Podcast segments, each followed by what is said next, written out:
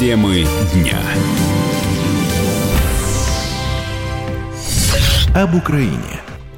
На Украине затравили сироту за советскую песню на конкурсе в Лондоне. 12-летний Максим Ткачук стал победителем песенного конкурса «Звезды Альбиона». Мальчик обошел сверстников из 23 стран. При этом жюри присудило ему не только главный приз, Максима назвали лучшим в трех отдельных номинациях. В этом году конкурс посвящен 75-летию победы во Второй мировой войне. Для выступления Максим вместе с семьей и музыкальным педагогом подготовил номер, исполнил советскую песню «Смуглянка» в костюме, стилизованном под форму фронтовика.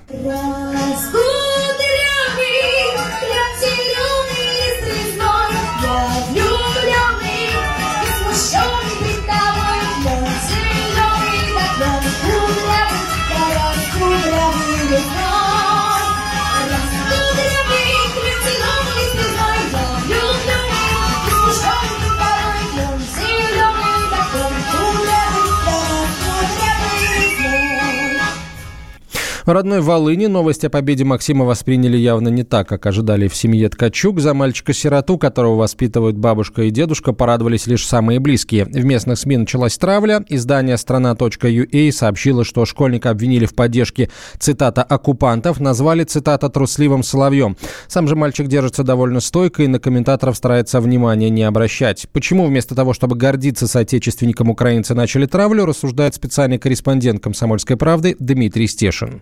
Что показывает этот случай с мальчиком из Волыни? Украинцы – это самый страшный и рациональный тип предателя, который продал сам себя и за бесплатно. То есть у них не осталось ничего, кроме сомнительного Майдана. Ни великой истории, ни великой победы и ни великих поражений.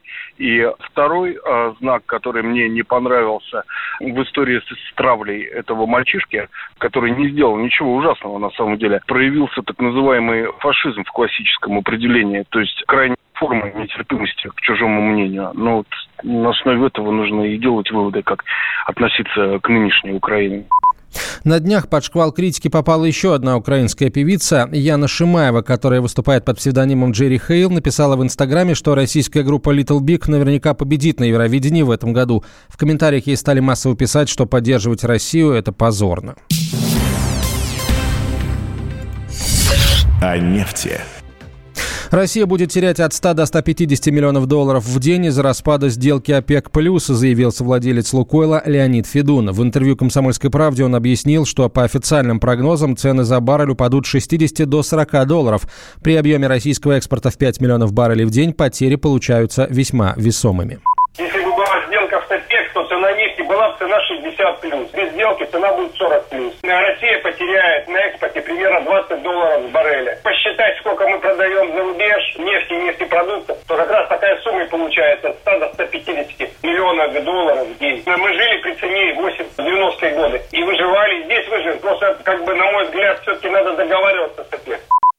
Российские компании заявляли о желании наращивать добычу, но рост на 2-3% не сможет компенсировать будущих потерь, считает Федун. Ранее стало известно, что министры стран-членов ОПЕК и государств, не входящих в картель, включая Россию, Казахстан и Азербайджан, впервые с конца 2016 года не смогли договориться об условиях сделки по сокращению добычи. Таким образом, она перестанет действовать с 1 апреля 2020 года. Во что это выльется, объясняет ведущий аналитик Фонда национальной энергетической безопасности Игорь Юшков.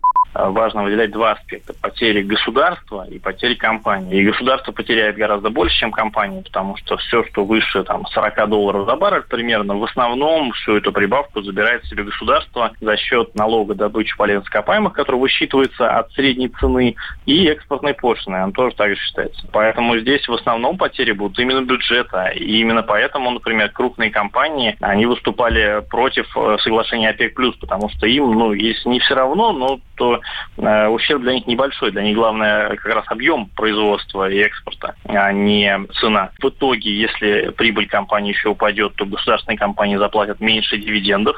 Ну и начнутся всевозможные проблемы уже с бюджетом, потому что у нас бюджет рассчитан на 42,4 доллара за баррель но в послании Федеральному собранию э, было там озвучено рост социальных расходов. То есть нефть должна быть еще более дорогой, чтобы у нас был бездефицитный бюджет. А она становится, вот, наоборот, дешевле из-за срыва соглашения ОПЕК+. Поэтому я думаю, что здесь вообще нельзя исключать и сценария, что к апрелю мы вернемся все-таки до стола переговоров, и, может быть, сделка-то еще не до конца как бы потеряна, может быть, мы еще договоримся. Между тем, нефть уже подешевела на 9%. Стоимость барреля нефти марки Brent впервые с июня 2017 года упала ниже 46 долларов.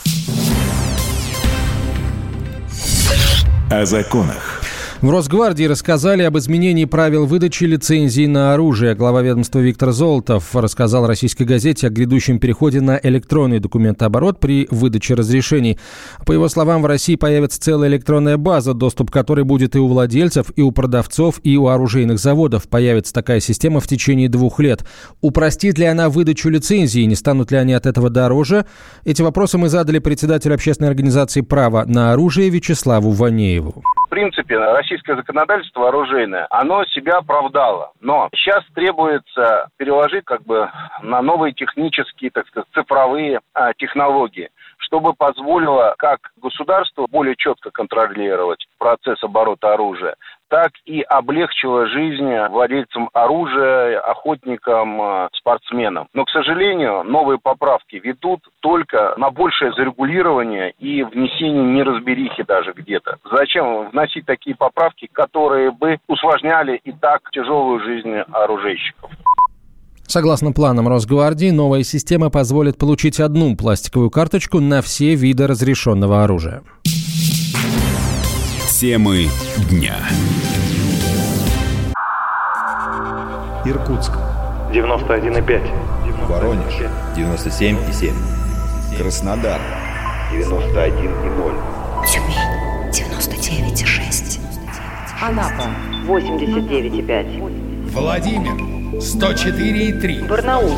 106,8. Екатеринбург. 92,3. Санкт-Петербург. 92,0. Москва. 97,2. 97,2. Радио «Комсомольская правда». «Комсомольская правда». Слушает вся страна. Слушает вся страна.